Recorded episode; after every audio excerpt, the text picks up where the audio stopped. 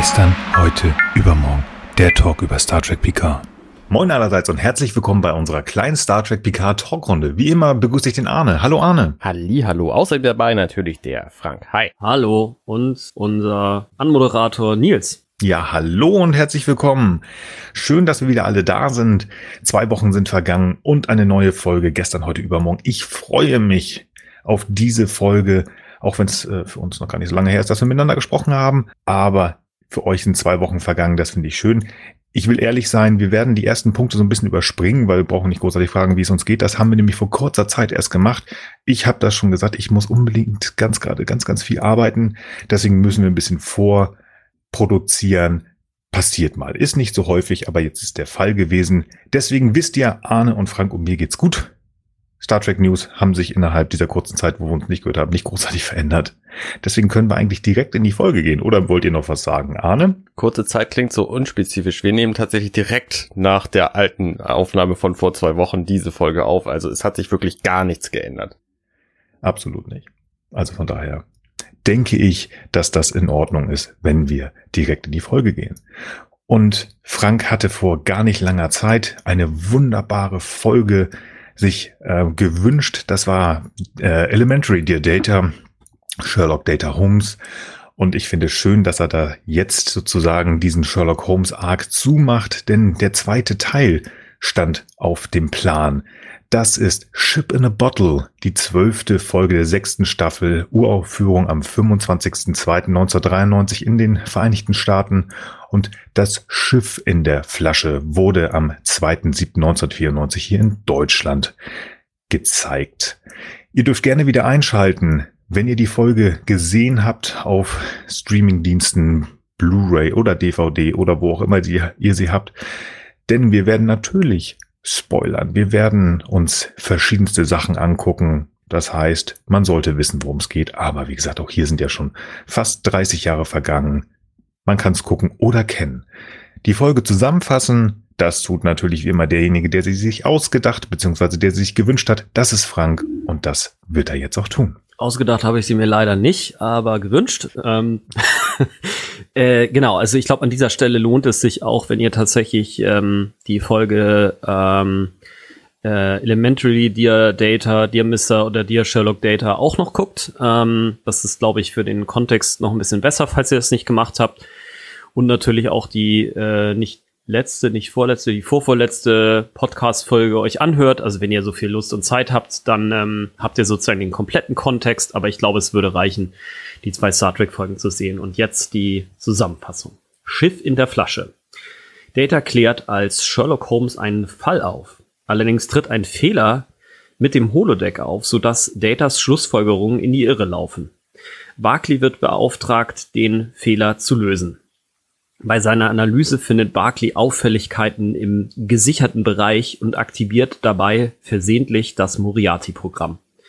Moriarty beklagt sich, dass er vergessen worden sei. Er habe die letzten vier Jahre bewusst mitbekommen, also das ist der Zeitraum, der vergangen ist, seitdem Moriarty entstanden ist, und erklärt Barclay in Kürze seine Existenz. Er will das Holodeck verlassen und fühlt sich betrogen und findet Picard hätte etwas bzw. mehr unternehmen können sollen, um ihn rauszuholen und will ihn sprechen. Barclay versetzt ihn zurück in den Speicher, so denkt er zumindest, denn Moriarty überlistet ihn und bleibt in Wahrheit aktiv. Zum Plot. Die Enterprise ist im Detrion-System, also wir sind jetzt nach dem Intro, ähm, um ein Himmelsphänomen zu beobachten. Die Fusion zweier Planeten zu einem Stern. Ideale Voraussetzung für ein On-Ship-Adventure. Picard trifft sich mit Moriarty in der 221b Baker Street, dem Büro von Sherlock Holmes. Moriarty ist frustriert und enttäuscht und teilt das Picard mit. Ähm, er möchte, wie es allen Lebewesen, allen bewussten Lebewesen ähm, gestattet ist, äh, möchte möglich, die Möglichkeit haben, das Holodeck zu verlassen. Und zu aller äh, Beteiligte erstaunen, ist er just nachdem Picard präsentiert hat, wie sich ein aus dem Holodeck herausgeworfenes Buch sofort auflöst, in der Lage, das Holodeck zu verlassen. Alle sind was erstaunt und er erklärt das mit seinem bewussten Willen. Ähm, ja, ich denke, also bin ich. Eine ärztliche Untersuchung kurz darauf ergibt, dass er tatsächlich ein Mensch ist. Er ist aber nicht ganz zufrieden. Er will seine Geliebte, die Gräfin Regina Bartolomeo, ähm, ebenfalls aus dem Holodeck befreit sehen. Picard lässt sich erweichen und diskutiert dies mit seinen Offizieren. Sie sind skeptisch und Picard teilt Mist, dass sie Moriartys Wunsch zunächst nicht nachkommen. Es sei zu riskant. Moriarty ist außer sich und reißt die Kontrolle an sich, was sich schon bald ähm, darauf zeigt, denn Worf ist nicht in der Lage, wie Riker ihm das befiehlt, Sonden zu den Planeten zu schicken. Trotz der Gefahr durch die kollidierenden Planeten wünscht sich oder fordert Moriarty ähm, seine Frau aus dem Holodeck, bevor er die Kontrolle zurückgibt und damit die Enterprise zurück in die Möglichkeit versetzt, zu einem sicheren Abstand zu den kollidierenden Planeten zu gehen. Sie haben fünf Stunden. LaForge, Data und Barclay diskutieren Möglichkeiten. Picard bittet LaForge, einen Weg zu finden, die Kontrolle zurückzuerlangen. Data und Barclay ähm, versuchen Gegenstände aus dem Holodeck zu beamen. Dabei widerfährt Barclay etwas Seltsames. Als er das Holodeck betreten will ähm, und er das Sherlock Holmes Programm erneut zu starten versucht, entgegnet ihm der Computer, dass dieses Programm bereits liefe. Hm. Barclay stellt die Muster Mustervergrößerer auf. Barclay und Data versuchen so einen Stuhl aus dem Holodeck zu beamen. Das misslingt. Auch hier passiert wieder etwas Seltsames. Data findet keine Aufzeichnung zu dem eben versuchten Transportvorgang. Offenbar hat das Beam nicht stattgefunden. Unterdessen erklärt LaForge Picard auf, der, ähm, auf dem Maschinendeck, dass er nun einen Weg gefunden habe, die Befehlsgewalt ähm, zurückzuerlangen. Picard überträgt nun daraufhin die Kommandocodes auf diese, in Anführungsstrichen, Station im Maschinenraum, wie er glaubt. Kurz darauf, leider ein wenig zu spät, kommt Data ähm, auf Picard zu und präsentiert die Lösung. Ähm, Moriarty sowohl als auch noch, also sowohl Moriarty als auch Data und Picard ähm, haben das Holodeck nie verlassen.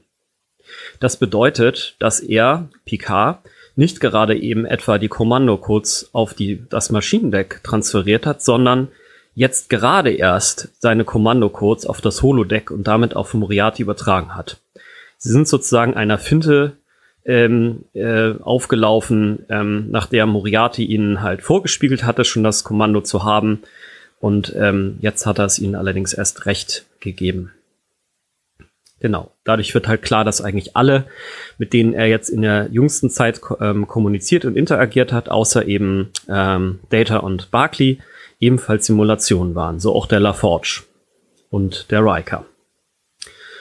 Genau. Ähm, dass sie sich tatsächlich ähm, auch noch auf dem Holodeck befinden, demonstriert Data auch kurzerhand, indem er seinen Kommunikator auf den, ähm, auf den, also in Richtung Warpkern wirft und man sieht sozusagen im Widerschein ähm, des, des auftreffenden ähm, Kommunikators auf den ähm, Reaktor kurz die Holodeck-Matrix sichtbar werden.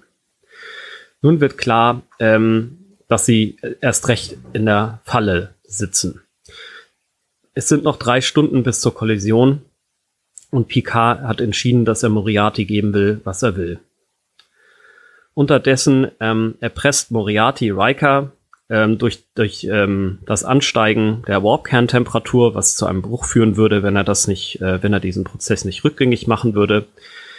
Ähm, dass, dass jetzt quasi der echte Riker tatsächlich die Dinge auch ausprobieren soll, die der äh, Picard in seiner Simulationsgefangenschaft äh, quasi versucht sich auszudenken, beziehungsweise ähm, Barclay und Data unter seiner Ägide.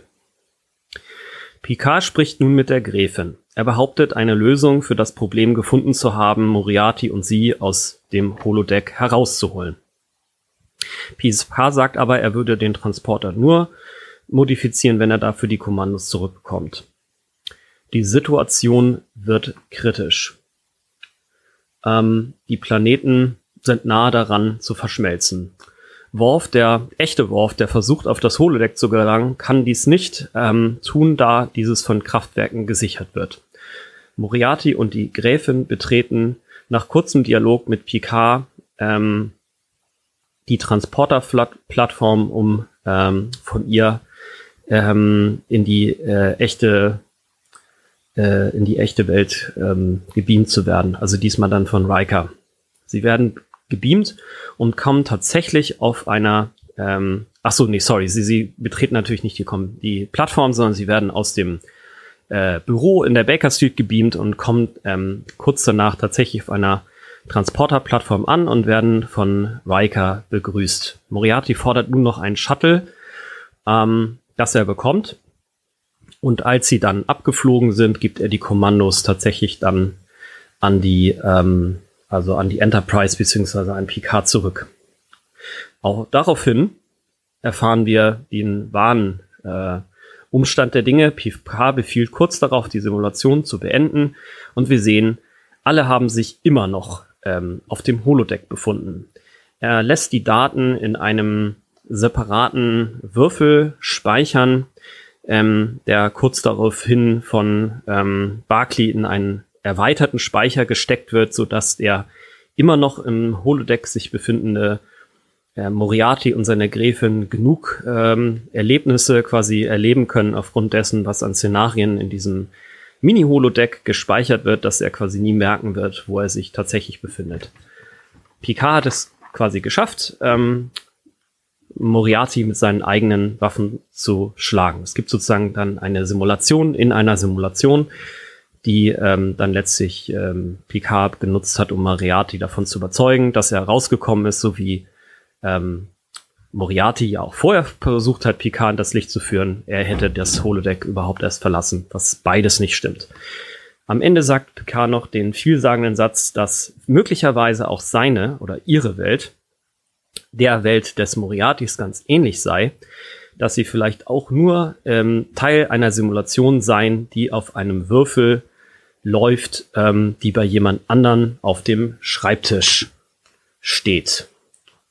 Genau, die äh, Folge geht zu Ende, ähm, indem wir sehen, wie die Planeten zu einer Sonne fusionieren. Das war's. Ja, sehr ja, schön. Sehr schön.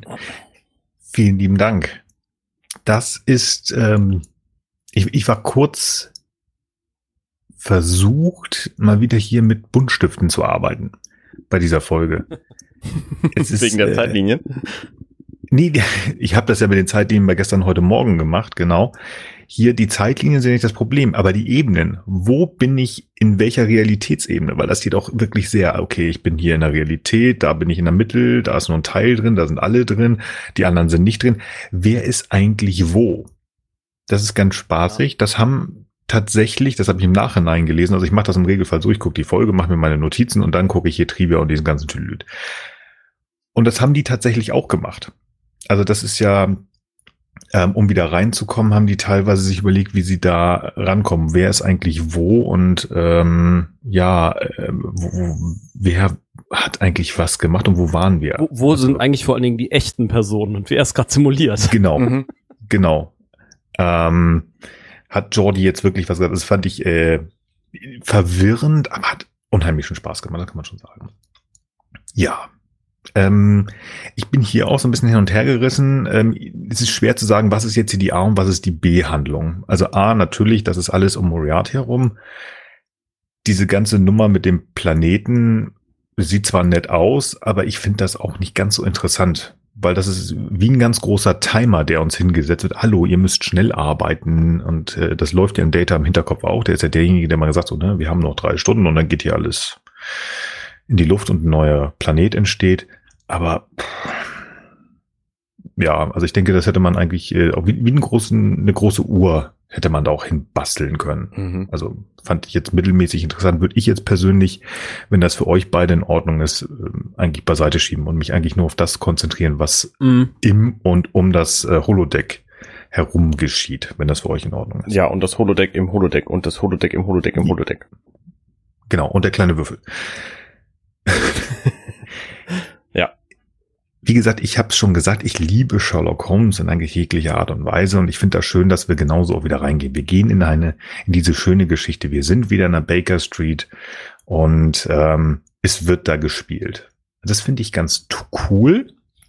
Wobei ich auch da wieder, ich habe wieder etwas, was mich äh, ah, ich möchte mehr Informationen haben, aber wir, wir haben halt nur 47 Minuten oder was.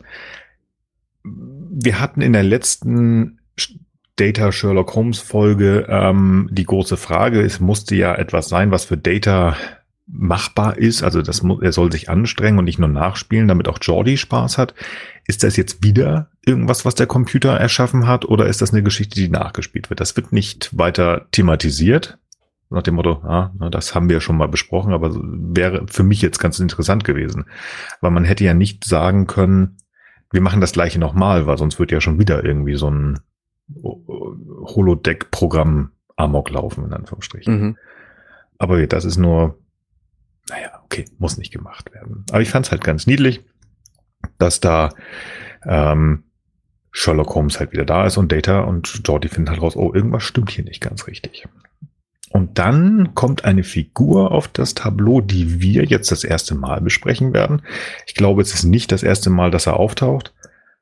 Es ist Reginald Barclay. Ja eure Meinung zu Reginald Barclay. Da bin ich mal sehr gespannt, was ihr von Reg haltet. Ich mochte Arne. ihn tatsächlich nicht, als ich ihn äh, früher gesehen habe, weil der einfach mhm. immer irgendwie so ein bisschen äh, ja, einsam und awkward und ein bisschen trottelig vielleicht. Ich meine, hier ist er ja auch quasi der, der Trottel, der einfach irgendein fremdes Programm anmacht und guckt, was ist denn da mal so drin und das bringt halt das ganze Schiff in, in Gefahr. So ist ein bisschen der, der Goofy von Star Trek.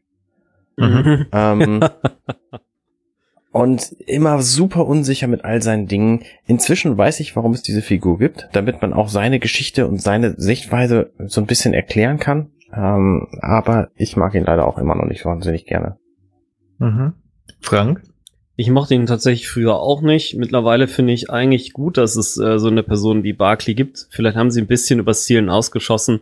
Also wir haben ja schon dieses Phänomen, nur normalerweise in Star Trek nur absolute Übermenschen ähm, existieren. Also dass mhm. sie natürlich charakterliche Fehler haben und auch moralisch fragwürdige Entscheidungen treffen und das auch nicht erst in Discovery und äh, Picard. Ich glaube, das haben wir mittlerweile ähm, klargestellt.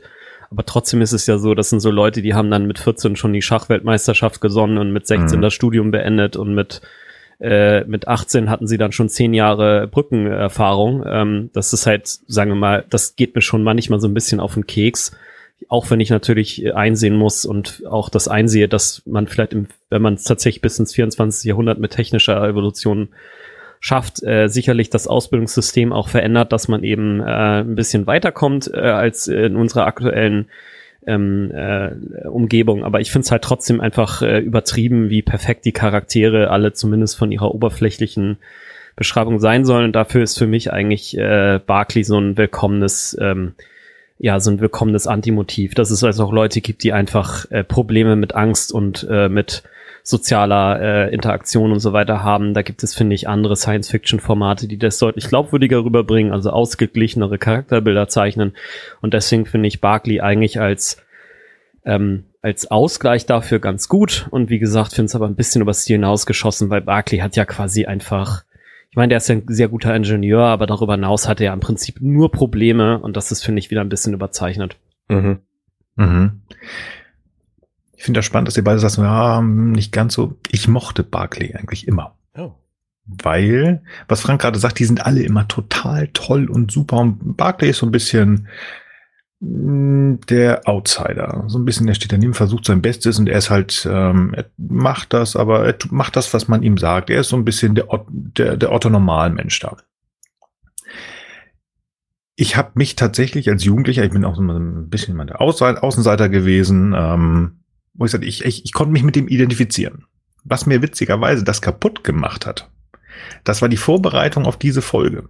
Warum? Ich habe die seit Jahrzehnten gefühlt nicht mehr gesehen. Und zuletzt, also diese hier habe ich tatsächlich zuletzt auf Deutsch gesehen. Mhm. Das heißt, ich kenne auch die Filme, habe ich auf Deutsch. Und im, als wir den, den ähm, ersten Kontakt uns angeguckt haben, habe ich da gar nicht so drauf geachtet. Aber hier habe ich darauf geachtet und ich habe es auf Englischen dieses Mal geguckt, wie ich alle Folgen gerne jetzt auf Englisch gucke, weil ich die meisten Stimmen sehr gut finde. Ich mag die Stimme von Dwight Schultz im Original nicht. Die macht mir was kaputt. Hm. Plötzlich mochte ich Barclay nicht mehr. Das war ganz komisch. Also ich weiß es nicht warum, weil ich, weil ich, ich habe die im Kopf, seine Stimme, dieses so ein bisschen, dieses Ängstliche. Und im Englischen, ich weiß es nicht fand ich komisch. Es ist irritierend, oder? Dass man nur, weil man der Stimme irgendwie so sehr gewohnt ist. Ich meine, ich bin auch äh, von, von, von äh, Jean-Luc Picard, also die deutsche Stimme kennt man, aber ich habe keine Probleme damit, die von Patrick Stewart zu hören. Und hier war das ganz anders, wo plötzlich die Figur irgendwie nicht so ganz astrein mir vorkam. Und das hat witzigerweise gleich von Anfang an ein ganz komisches Bild für mich auf ihn geworfen. Es ist nämlich ja auch so, dass Barclay gerufen wird von Jordi und Data. Hier machen wir das äh, Programm wieder heile. Er kommt pflichtbewusst, wie er ist. Und wie du gerade gesagt hast, ähm, er macht ja ungefragt da erstmal, bastelt er da dran rum. Mhm. Also an diesem Programm und öffnet das einfach. Und okay, das soll er vielleicht auch noch machen. Aber es wird ihnen ja gesagt, dass eine, eine Datei sozusagen kaputt ist und die ist in einem gesicherten Speicher. Mhm. Und die kann er einfach öffnen. Das hat mich irritiert. Wogegen ist die das denn bitte gesichert? Also, bitte? Wogegen ist die denn bitte gesichert, wenn er die einfach öffnen kann? Also ich glaube, die genau, ist einfach gespeichert. Genau. Also, wenn jeder also das ist immer so ein bisschen das Übersetzungsproblem. Das ist einfach nur abgespeichert. Nee, nee, ich glaube, es ist ein geschützter Bereich tatsächlich, so. um ja. den es geht. Und ich hätte genau. vermutet, dass es irgendwelche Kommandocodes braucht, um daran zu kommen. Und das ist halt nicht genau. der Fall. Alpha Omega PK 1, 2, 3.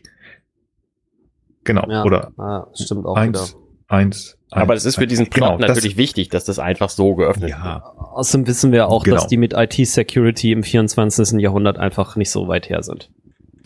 Ja, die hätten mal so einen Sicherheitsbeauftragten da irgendwie. Aber dann wird da nichts funktionieren. Aber wie gesagt, so ist mir tatsächlich Barclay so ein bisschen. Naja, egal. Geckig wiederum ist dann, was das dann passiert, nachdem also diese, ähm, er da einfach, ich bastel mal, ich mach mal. Und äh, plötzlich steht da dieser viktorianische, sehr schniek gekleidete Herr. Und äh, diese Interaktion zwischen Reg und Moriarty finde ich klasse. Die macht Spaß. Okay. Weil Reg natürlich völlig irritiert ist von dieser Figur. Ganz offensichtlich ist hier ausnahmsweise mal etwas, was passiert ist, ähm, nicht zum Gespräch Nummer eins auf der Enterprise geworden, sondern so ein bisschen äh, top secret gehalten worden, weil er scheint davon nicht großartig was zu wissen. Dass da irgendwie mal so ein Holo-Programm äh, freigedreht hat. Ein, bitte? Ja, aber Reginald Barkley ist ja auch erst in Staffel 3 überhaupt aufgetaucht in der Folge Hollow Pursuits, das ist die 321.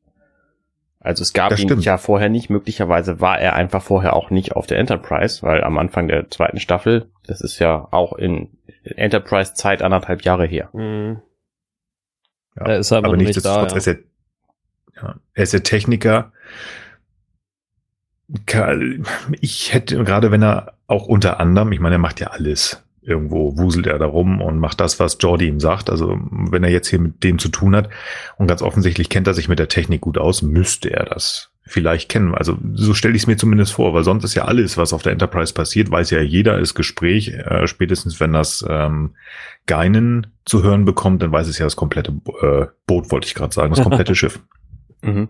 Und ähm, fand ich ganz spannend, einfach auch da wieder so ein bisschen dieses Goofy-artige. Ich finde den Vergleich gut. Ich mag auch Goofy übrigens. ähm, dass er so ein bisschen tapsig da so, ach, hm, wer sind Sie denn? Aha, also Sie können gar nicht hier sein. Und wie, wie, Sie haben das alles mitbekommen. Also es, ich fand es einfach ganz niedlich. Meine Leute kriegen jetzt auch nochmal eben äh, in Kürze erzählt, wie es überhaupt Moriarty geben kann, die vielleicht die Folge nicht gesehen haben oder sie länger nicht gesehen haben. Ja. Genau. Und das ist auch etwas, was ich stehen habe. Ich finde die Exposition hier einfach nicht ermüdend, wie es ja ganz häufig ist. Und sagst, wir müssen jetzt erzählen, das ist dies oder das oder jenes und das ist passiert, sondern ein, in so einem ganz netten Gespräch ähm, dieser ungläubige Barclay und ähm, James Moriarty, der sich sehr freundlich vorstellt und sagt so, ja Mensch, hier, vor vier Jahren dies und das und jenes, ich habe das mhm. alles mitbekommen und ich würde ganz gerne mal mit dem Captain sprechen. Ja. Ähm, ich ja, finde das auch klasse, weil wir haben halt wirklich ja uns ja auch schon häufig darüber ausgetauscht, dass wir halt überflüssige oder längliche oder zu kurze Szenen in verschiedensten Serien und Folgen halt hatten und das ist hier überhaupt nicht der Fall. Ich finde auch, das ist extrem gut auf den Punkt beschrieben und ähm, dadurch verliert man halt nicht so viel Zeit und man kriegt nochmal eine Erinnerung, worum es geht. Also ich finde, das ist das Gegenteil von Lazy Writing. Mhm. Ja. Richtig. Das Einzige, was ich so ein bisschen komisch finde, ist, ähm, ich finde, dass, also das ist aber nur persönlich, ich weiß nicht, wie ihr das seht, ich finde, dass Daniel Davis, obwohl das irgendwie auch doch passt, ah, ähm, ich, die Figur des Moriarty kam mir im ersten Teil zum Ende hin weicher vor. Wir hatten ja gesagt, er ist ja von dem Bösewicht zu einem zu einer Figur geworden, die einfach freiheitsliebend ist und plötzlich ja auch diese, diese auf Picard sich einlässt und sich in seine Hände gibt. Und hier ist er, mm, ich will nicht sagen aggro, aber er ist schon so ein bisschen. Ja, ich glaube, aber es ist doch logisch. Bedenkt, dass er, ja, ja, ja, ist ähm, greift auch hier heute ein bisschen vor. Ähm, ich, ich mochte ihn da so ein bisschen, ist es verständlich, absolut, aber es ist so ein bisschen ähm, nicht mehr so rund. Er ist, er ist kantiger geworden. Normalerweise sagt man ja, du hast da irgendwie so einen Diamanten oder irgendwas und das wird über die Zeit abgeschliffen. Und hier ist er einfach scharfkantiger geworden. Verständlich, aber hm, naja, verständlich. Ja, wie gesagt, ich finde eigentlich, ähm, er hat sozusagen seine Schärfe am Ende der ersten Folge, in der er aufgetreten ist, halt verloren, weil er dann halt gecheckt hat, was sein, wie seine Lage ist. Und hier ist es quasi so ein bisschen so, dass seine, ich sag mal, einbeschriebenen Instinkte ein Stück weit übernehmen, weil der Typ einfach natürlich genervt ist. Ne? Für ihn sind jetzt vier Jahre mhm. vergangen.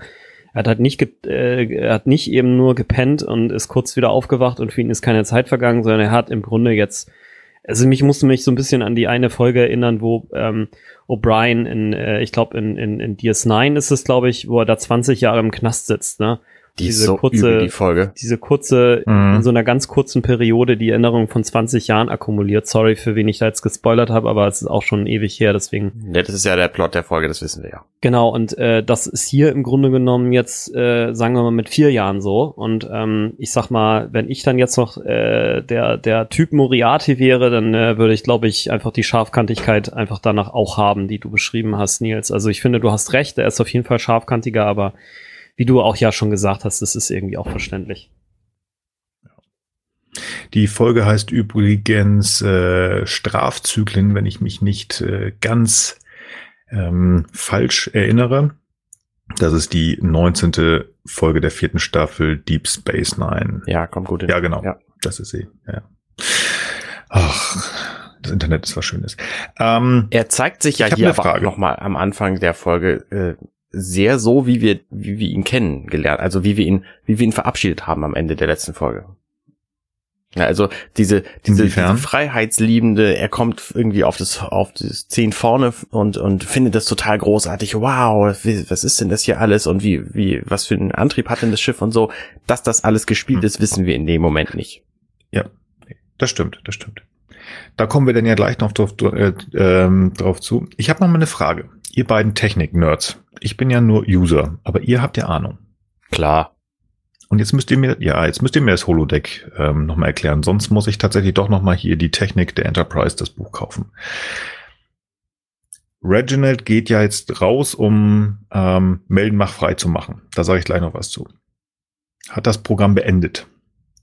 Wie kann es sein, dass Moriarty der zwar ganz groß und schlau ist, aber wie kann es sein, dass der sich sofort, also der, der war vielleicht zwei, drei Minuten, war der aktiviert, dass der sich sofort selbst aktivieren kann?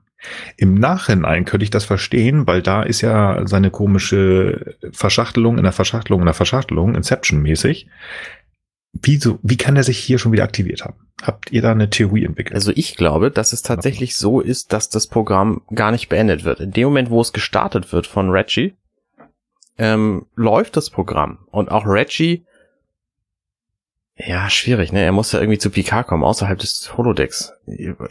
Hab ich auch drüber. Aber ja, okay, also auf jeden Fall gut. ist das Programm ist ja nicht beendet worden, so, sondern äh, wir sehen ja kurze Zeit später ist Moriarty wieder da und das funktioniert halt nur dann, wenn das Programm noch läuft. Also er hat offensichtlich innerhalb dieses Holodecks ähm, ein Programm geschaffen, was in dem Moment, wo die drei dann zusammen auf dem Holodeck sind, quasi die echte Enterprise übernimmt und äh, fortan alles, äh, alles unecht macht. Was natürlich sein kann, wenn er wirklich die vier Jahre bewusst miterlebt hat, wovon wir ausgehen müssen. Sonst hätte er die, die Gräfin nicht kennengelernt oder erschaffen mhm. oder whatever dann hat er auch vier Jahre Zeit gehabt. Und dann, vielleicht hat er wirklich nur darauf gewartet, dass er wieder aktiviert wird, um sofort, und das vielleicht, was du gerade gesagt hast, dass er sofort schon das Holodeck übernommen hat. Also gar nicht nur diese zwei Minuten, wo er aktiviert war, genutzt hat, um seinen Plan zu entwickeln, sondern dass der Plan schon da war. Ja, auf jeden Fall, ja. Mhm, würde ich auch ja, denken, ja. Wird so sein. Erklärt sich das einfach dass, nicht. Dass, sie, dass er da schon den, also den Raum, das Holodeck, das Gitter, wo er drin steht, schon für sich annektiert hat. Und draußen, wo dann ähm, Picard und Data und Reg nachher wieder reingehen, das auch schon übernommen hat. Okay, das, das, das nehme ich so. Okay. Das ist schön. Ganz kurz nach dem Vorspann finde ich sehr schön. Ähm, ich hatte neulich äh, mich beschwert, dass es so wenig Hierarchie gibt, ähm, wo hier irgendwie der Commander dem Captain erzählt, was er zu tun hat und der Admiral verzieht sich einfach. Hier finde ich das ganz schön. Moriarty ähm, möchte ja, dass Reg jetzt mal hopp hopp hopp zum Captain geht und Bescheid sagt. Was macht Reg? Der hält die Hierarchie ein. Der geht zu seinem Chef, der geht zu Jordi und sagt, hallo, ich habe ein hm, Problem. Stimmt. Ich habe da was aktiviert. Und das fand ich wieder schön. Also das ist ähm, das ist gut, das ist mir gar nicht aufgefallen. Ja, ja, ja sehr guter. Das ist einfach mal das, was ich da bemängelt habe. Wieder schon bin ich wieder ähm, etwas freundlicher gestimmt. Sehr schön. Ja. Ja dann finde ich das ganz schön, dass auch hier wieder Zeiten eingespart werden. Also es ist nicht großartig, dass jetzt, nachdem Reg bei Data und bei Jordi hauptsächlich als Vorgesetzten waren und denen das erzählt hat, so hier, pass mal auf, oh ja, da müssen wir was machen. Und dann würde, hätte ich eigentlich nach so einigen Folgen, die wir gesehen haben, jetzt erwartet, dass wir uns in Captain's äh, Ready Room treffen und dass da nochmal erzählt wird und wieder Zeit.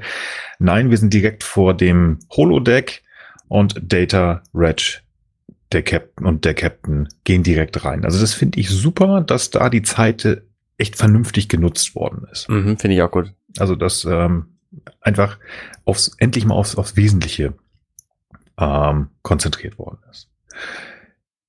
Und ja, dann äh, klagt Moriarty ja sozusagen sein Problem und äh, Picard kann das eigentlich auch gar nicht so richtig verstehen aber es ist ja tendenziell wirklich eine Anklage, die da stattfindet. Warum? Sie haben es verstanden und ähm, ja, effektiv habt ihr nichts gemacht.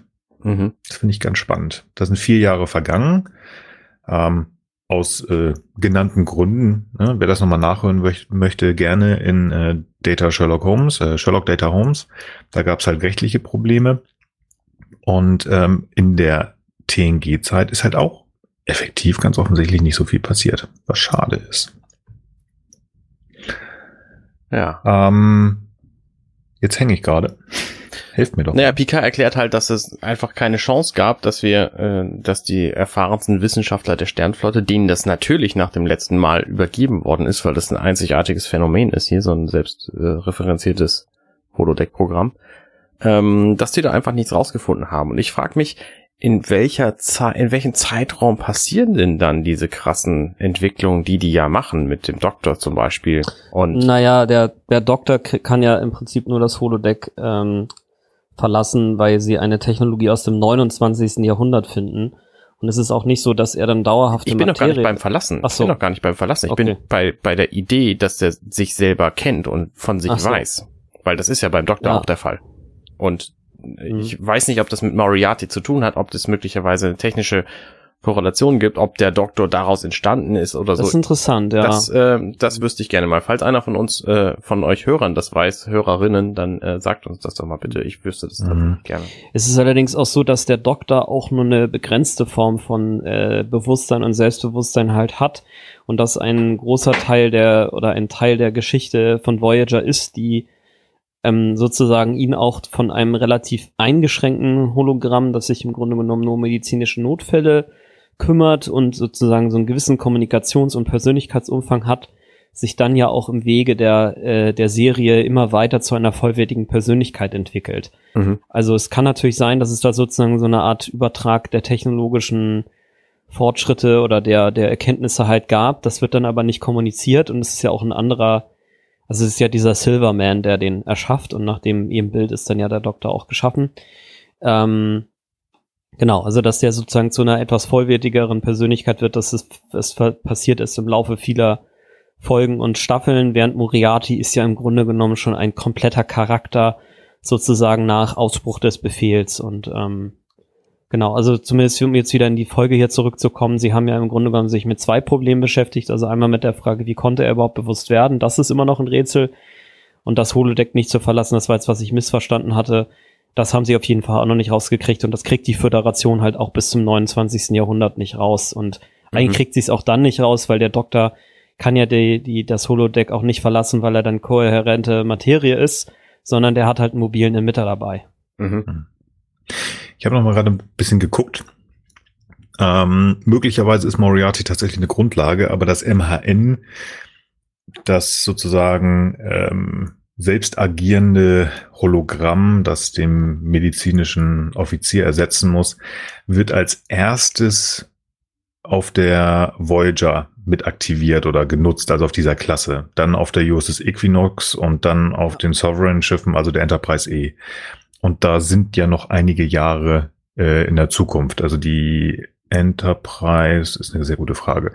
Diese Folge findet auf jeden Fall 2369 statt und ähm, ich glaube, die Enterprise E ist erst nach 70. Also sind bestimmt noch zwei, drei Jahre danach, bis das stattfindet. Also wo noch Entwicklung da ist. Mhm. Und die Frage vielleicht von dir, ob das sein könnte. Wir wissen es natürlich nicht die, äh, definitiv, aber ähm, ja, also der Doktor könnte unter Umständen damit drin stecken oder beziehungsweise der Professor im Doktor. Verständlich? Ja. Ich finde spannend genau. den Moment, weil das ist ja jetzt kurz danach, wo Moriarty dann das Holodeck tatsächlich verlässt, weil ich habe einfach zum Zeitpunkt dieser Folge schon sechs Staffeln, also fünf komplette Staffeln lang gelernt, dass es nicht geht, das Holodeck zu verlassen. Mhm. Und Picard wirft dann das Buch raus und es verschwindet in der Türschwelle. Und Moriarty mhm geht einfach aus dem Holodeck und ich dachte, was zum Geier ist denn jetzt oh. los? Oh mein Gott, oh mein Gott, hat das endlich geschafft. Gut, es stellt sich dann alles als Finte raus, aber ich find, fand diesen Moment, als ich das als Kind zum ersten Mal gesehen habe, einfach fantastisch und großartig und habe gedacht, wow, die Technik ist mhm. wirklich, wirklich cool.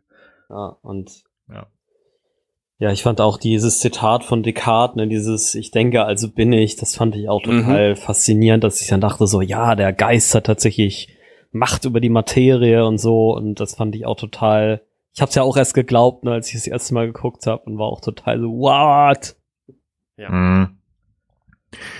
Hier kommen wir aber, Moment, pardon, ich muss dich unterbrechen. Hier kommen wir tatsächlich zum ersten Mal an den Moment, wo so ein Holodeck einfach auch logische Mängel hat. Weil die sind jetzt mit drei mhm. echten Leuten auf diesem Holodeck. Und der Raum wir haben es ja gesehen vorhin, da war ja nur noch nur dieses Gitter und der schwarze Samtfußboden, die Wände und so. Der ist wirklich klein. Ne, was hat er an Ausmaßen? Mhm. Vielleicht 10 mal 10 Meter? Vielleicht 15 mhm. mal 15, wenn es wirklich hochkommt. Ja. Mhm. Sich da zu dritt drin zu bewegen und das Holodeck so aussehen zu lassen für jeden von den dreien, als sei es, als sei es echte Welt, das kann überhaupt nicht funktionieren. Das ist das, was ich in, in, in, ähm, in der ersten Sherlock-Folge sozusagen gesagt habe. Mhm. Ich denke mir, das muss irgendwie sein. Also ich glaube rein räumlich, dass die drei in drei Ecken stehen ja. und dass das Holodeck sozusagen Wände da noch zusätzlich einbauen könnte, dass es so wirkt, als wären sie an verschiedenen Stellen. Ja, ist genau. Rein. Also das, das, das glaube ich noch. Deswegen hatte ich damals gesagt, ich glaube, dass der Boden sich in irgendeiner Art und Weise bewegen kann. Und ich denke da an sowas wie ähm, äh, Ready Player One. Also da ist er auch, mhm. ähm, na, kennt ihr alle den Film, ne? Also ja. wer ihn nicht kennt, guckt ihn euch an und da wird das halt erklärt. Die sind ja auch in so einer Art Holodeck bloß ähm, halt nicht wirklich, sondern die stehen auf so einer Art beweglichem Untergrund und haben dann so eine VR-Brille drauf. Und ich denke, so in der Art könnte man sich das erklären, dass der Boden der, des Holodecks das machen kann, dass du das Gefühl hast, du gehst, aber eigentlich bewegst du dich auf der Stelle. Mhm. Irgend sowas vielleicht. Dann wird das Sinn machen, weil die, die, die splitten sich ja auch auf auf dem Holodeck, was du wirklich sagst. Also das, ähm, ja, Mal eine kurze Parenthese. Es gibt tatsächlich jetzt ähm, sowas auch für zu Hause. Ähm, nicht ganz so, also man kann leider nicht dabei stehen.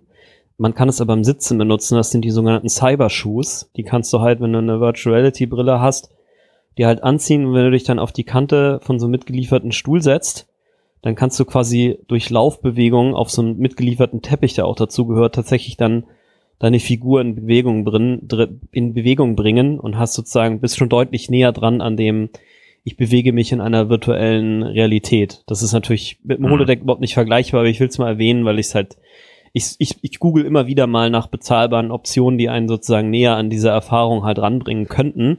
Und deswegen will ich es mal erwähnen. Vielleicht ist das ja auch für den einen oder anderen Zuhörer interessant. Ist das denn bezahlbar oder kostet so ein Ding? Ja, kostet, kostet 200 Dollar oder so. Es ist echt äh, mhm. total in Ordnung. Gibt's auch bei, ich guck's eben kurz nach, ähm, 350 Euro. Also es ist nicht ganz billig, aber es ist, wenn man sich VR leisten kann, dann äh, ist das mal eine Überlegung wert. Ja. Warten wir noch mal ein Jahr oder zwei. Ja, genau, natürlich kann man auch, ja. War ein Kickstarter-Projekt übrigens. Ah. Ach ja, genau. Und ansonsten fällt mir noch ein, ich habe äh, mich letztens mal mit äh, nicht-euklidischen Raumgeometrien beschäftigt. Da gibt's ganz spannende Spiele, die versuchen sowas zu nutzen, dass du quasi, also müsst ihr euch wirklich selber Videos angucken. Ich kann das jetzt so kurz nicht zusammenfassen. Es ist aber im Grunde genommen so, dass dort einfach der Zusammenhang zwischen wenn ich auf einer Geraden laufe und das sieht für mich auch also als Individuum, als in der Ego-Perspektive so auf, dann gehe ich in der Welt aber keine gerade Linie. Es wird mir aber von der Umgebung suggeriert. Und ich gehe einfach mal mhm. davon aus, dass die, dass das Holodeck, ohne dass das je beschrieben wird, mit solchen optischen Effekten arbeitet, so dass du immer den Eindruck hast, du läufst jetzt genau gerade den Weg immer weiter. Und in Wahrheit ist es aber so, dass du halt eigentlich immer wieder nur im Kreis läufst und dir das sozusagen durch subtile Veränderungen der Geometrie irgendwie suggeriert wird. Dass das natürlich nicht ganz hinkommt, weil wenn du jetzt so eine subjektive Gravitation hast, die immer in die richtige Richtung geht, dann würdest du ja auch merken, dass du sozusagen so eine Kurve machst. Also da muss man wahrscheinlich noch mit mehr ähm, gravitationsoptischen und sonstigen Effekten arbeiten, die man aber sozusagen einem Schiff der vier, des 24. Jahrhunderts sozusagen auch zugestehen könnte. Also ich denke mal, es ist vielleicht so eine Mischung aus dem Ready Player One plus eben solche optischen Geschichten etc. Ich muss ja tatsächlich sagen, ich war früher immer, weil ich da tatsächlich diese Zusatzerklärung immer ein bisschen überhört habe, ich war immer davon ausgegangen, dass wenn man in diesem Raum ist, dann kannst du sozusagen so ein, so ein kontinuierliches Teil simulieren, wo es einfach immer weitergeht und das findet aber einfach alles im Rahmen dieses einen Raums halt statt. Dass es tatsächlich doch irgendwie nur in einem Raum ist und dass das so umgetrickst wird, das habe ich erst später kapiert. Mhm, okay, verstehe. Mhm. Ja. Auf der anderen Seite, glaube ich, sollten wir eigentlich äh, nur akzeptieren, dass es funktioniert. Da. Ja, genau, wieder. Ja. ja. Ja, also dass, dass das Gehirn sich da tricksen, austricksen lässt, ist glaube ich sofort. Wer einmal äh, 100 Meter Umkreis in der Wüste durch die Gegend gewandert ist, der weiß sowas. Ja. Ähm, weil da sieht einfach alles gleich aus und du glaubst, du läufst die ganze Zeit geradeaus und es stimmt halt überhaupt nicht. Und ähm, von daher glaube ich das durchaus, dass das einfach dadurch auch mit geschickter Psychologie funktionieren kann. Genau. genau, oder diese ganzen krassen Experimente, wo man so seine, seine Sinne quasi ja täuschen lassen kann. Ne? Da gibt's auch viele tolle Beispiele, wo man also Farben und Distanzen verschätzt und ja, und da haben wahrscheinlich die Jungs aus dem 24. Jahrhundert, da haben die so ein paar Jahrhunderte Zeit gehabt, sich das genau zu überlegen, wie das halt geht und das läuft ja. halt jetzt. Ja. Mir ist jetzt was aufgefallen und da wollte ich auch mal wieder eure Meinung zu hören. Also, dass Moriarty in den vier Jahren, wo er möglich, wo er da präsent war und vielleicht sogar auch äh, Zugang hatte zum Computer, in Teilen zumindest, den muss er haben, weil sonst wäre das wirklich ein bisschen krass, dass er innerhalb von kürzester Zeit Figuren beziehungsweise Mitarbeiter von Picard, und ich meine damit jetzt äh, Riker oder Beverly oder Worf, die, ja, die er ja erschafft und so perfekt nachstellt, dass Picard das so akzeptiert, dass das funktioniert. Das lasse ich mir jetzt nochmal so stehen. Also das äh, zeigt wieder, das ist ein schlauer Mensch. Aber wenn er das kann, wieso fragt er nach, ähm, ob sie an Deck gehen können? Also warum glaubt er, dass die Enterprise das glaubt er nicht, das Schiff, ist alles also fake. ein Boot ist? Das ist alles fake. fake. Ja. Auf okay. jeden Fall. Auch der Moment, wie gesagt, habe ich ja vorhin schon erwähnt, als er im, im 10 vorne steht, da wirkt er wie der, wie der neugierige, freundliche Mensch, ähm, der die Welt entdeckt und erkennt, dass sie im Weltraum sind, aber es ist einfach alles fake. Er muss das ja gewusst haben, um diese Enterprise zu schaffen.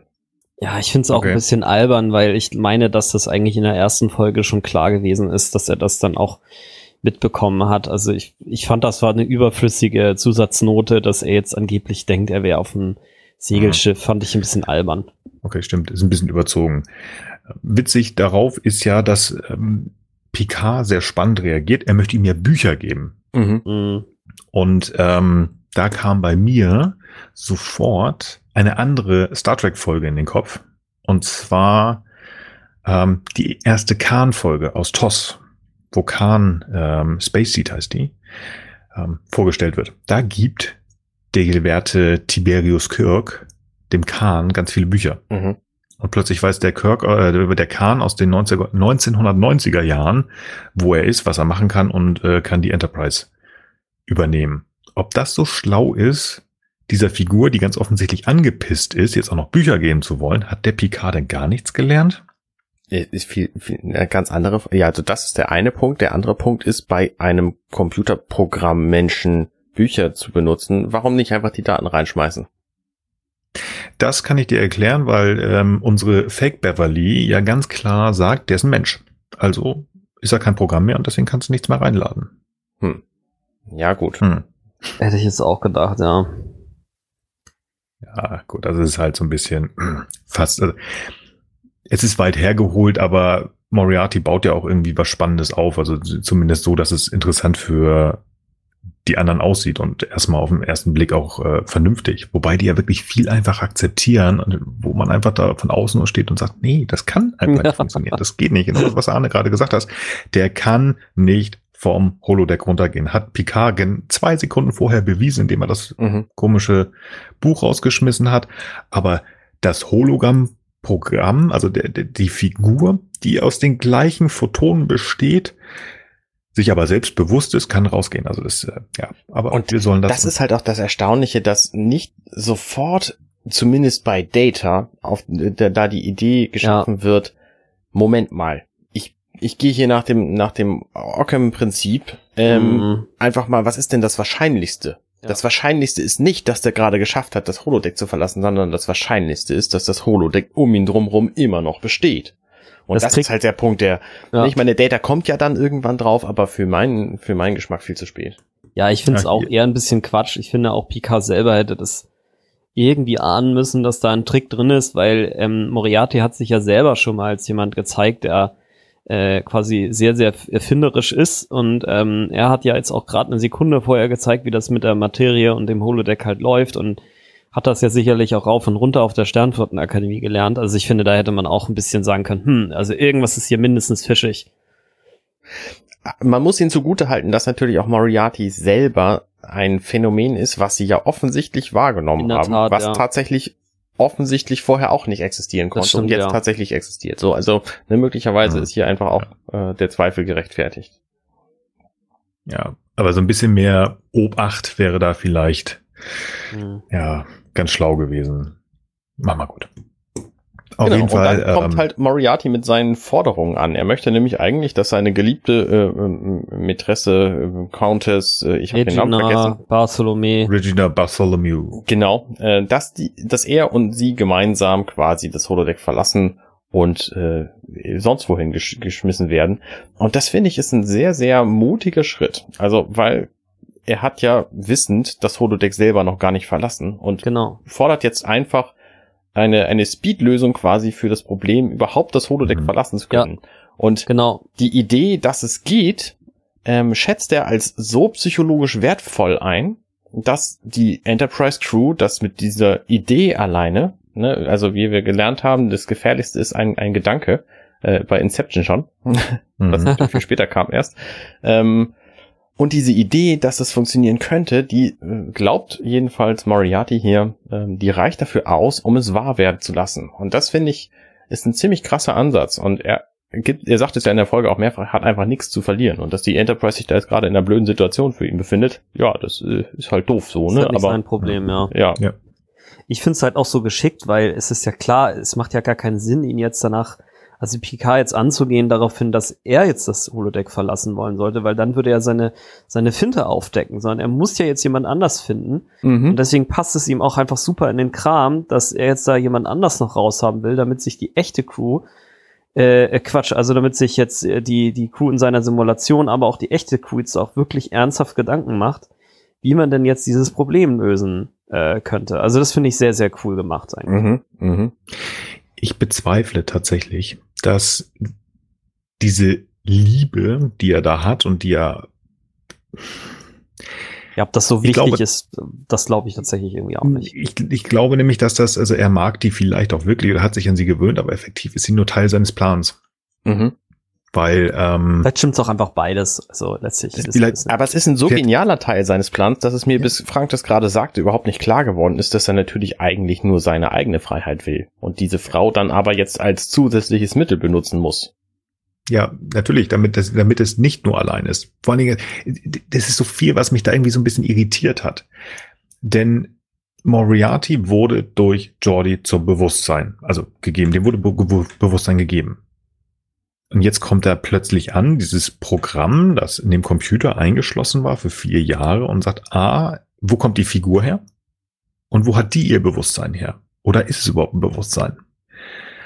Weil ähm, hat diese Moriarty-Figur in diesem ges angeblich gesicherten Speicher so viel Macht gehabt, um eine weitere Figur zu entwickeln, die ihn kennt und ähm, angeblich ein eigenes Bewusstsein hat. Finde ich nicht so also abwegig, weil er hat es ja auch geschafft, dieses komplette Holodeck-Programm der Enterprise zu schaffen, mit den ganzen Figuren, also mit der ganzen Crew der Enterprise, die ja auch, hm. ne, ich meine, ja, die Daten her, die sind wahrscheinlich alle mal auf dem Holodeck gewesen, deswegen weiß er, wie sie aussehen so. Also das finde ich jetzt nicht so abwegig, aber das hat er ja geschafft, deswegen finde ich das nicht noch äh, hm. nicht unwahrscheinlich, dass er dann auch noch eine, eine weitere, zumindest partiell denkende Figur schafft eine neue Figur schon, aber mhm. wir wissen nicht, gesagt, ob sie wie Moriarty ist. Ne? Wir wissen nur, dass sie eine Figur ist, die so ähnlich wirkt und die ein bisschen modernes Wissen hat. Aber solche Figuren lassen sich auf dem Holodeck ja auch einfach erschaffen. Du kannst ja sagen, hey, ich möchte gerne diese diese Countess haben und die hat ein bisschen Wissen aus ihrem Jahrhundert, ein bisschen Wissen aus dem neuen Jahrhundert. Mach man. Ich meine, das ist sowieso das grundsätzliche Problem in künstlicher Intelligenz. Ne? Du weißt halt immer nicht, also auch wenn der Turing-Test, also dass sozusagen ein Lebewesen oder eine künstliche Intelligenz so reagiert und wirkt, als sei sie eine echte Intelligenz. Das ist ja der Turing-Test, nachdem dann gesagt wird, okay, wenn das erfüllt ist, dann handelt es sich wahrscheinlich um eine echte Intelligenz.